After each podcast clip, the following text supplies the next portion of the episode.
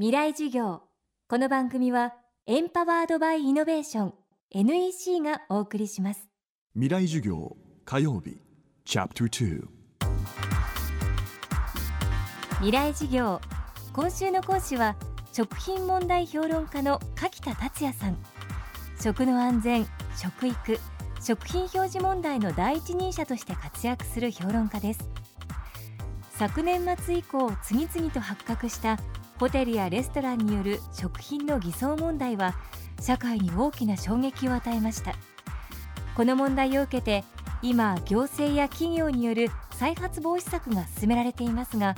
そもそもなぜこれほど多くの偽装が発覚したのでしょうか。未来事業2時間目。テーマは偽装と利益。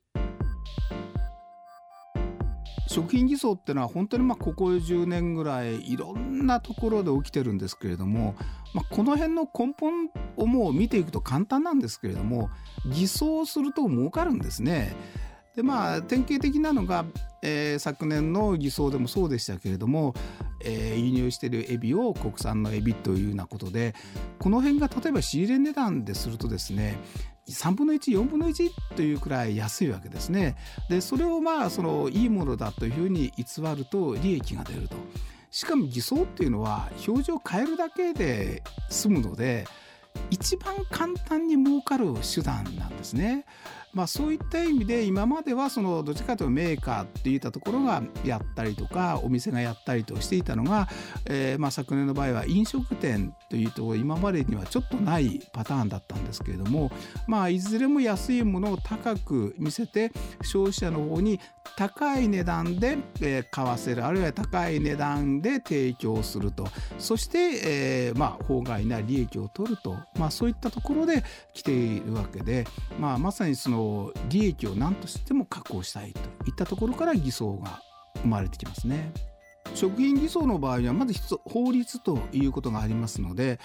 飲食店の場合はあの法律の方がまあ整備があまりされていなかったというようなところがありましてですね、まあ、そういったものを少し厳しくする必要性があるんではないかと、まあ、小売店の方はですね、まあ、非常に厳しい法律があって、まあ、しかも表示する義務とかそういったいろんなことが決まっているところが飲食店の方には、まあ、あの表示をする義務というようなものがなくてですね非常に曖昧だったと、まあ、そういった意味でまず法律の方を、えー、きちんと整備をするということが一つ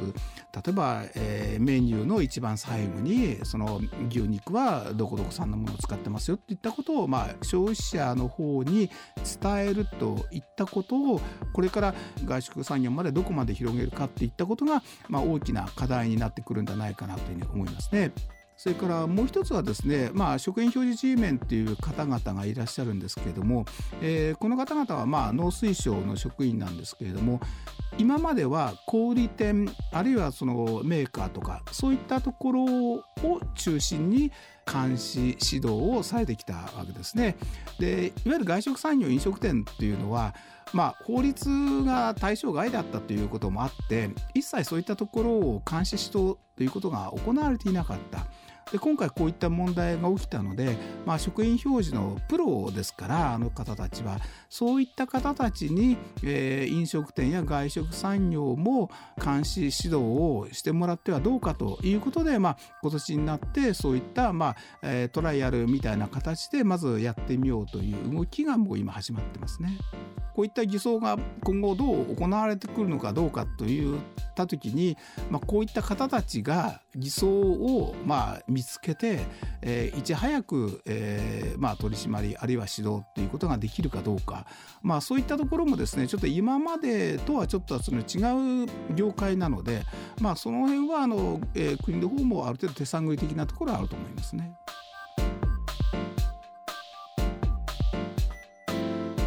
この番組はポッドキャストでも配信中です。バックナンバーもまとめて聞くことができます。アクセスは東京 FM のトップページからどうぞ。未来事業明日も柿田達也さんの講義をお送りします。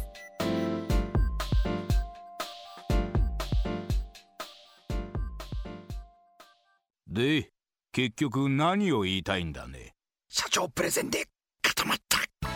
キルアップの必要性を感じたら NEC のビジネス情報サイト「ウィズダムにアクセス。効果的なプレゼンツールのダウンロードから自分に自信をつける方法まで役立つ情報満載「ウィズダムで検索。NEC 未来授業。この番組はエンパワードバイイノベーション NEC がお送りしました